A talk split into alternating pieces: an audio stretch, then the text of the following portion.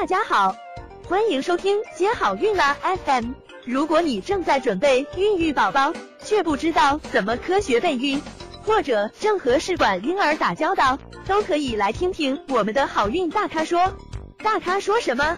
说说怎么轻松接好运。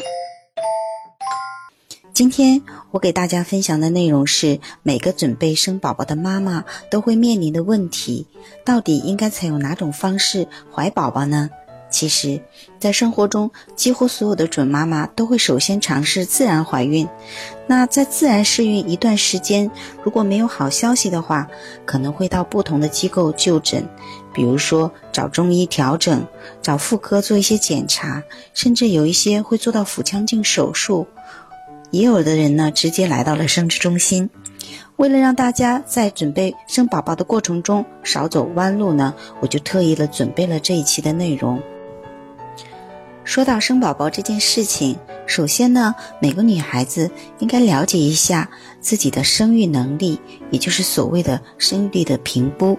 那生育力的评估包括哪些呢？有狭义上和广义上而言。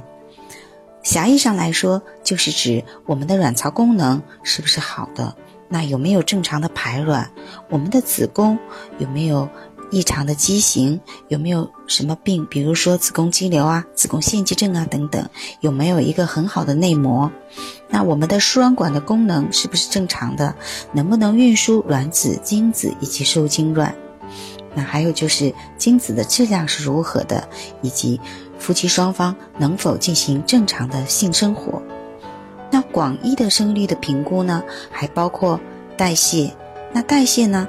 它是受很多方面的影响的，比如说我们的饮食、运动、心理以及睡眠，还有我们的身体成分比例，这些呢都会影响着我们的代谢状况。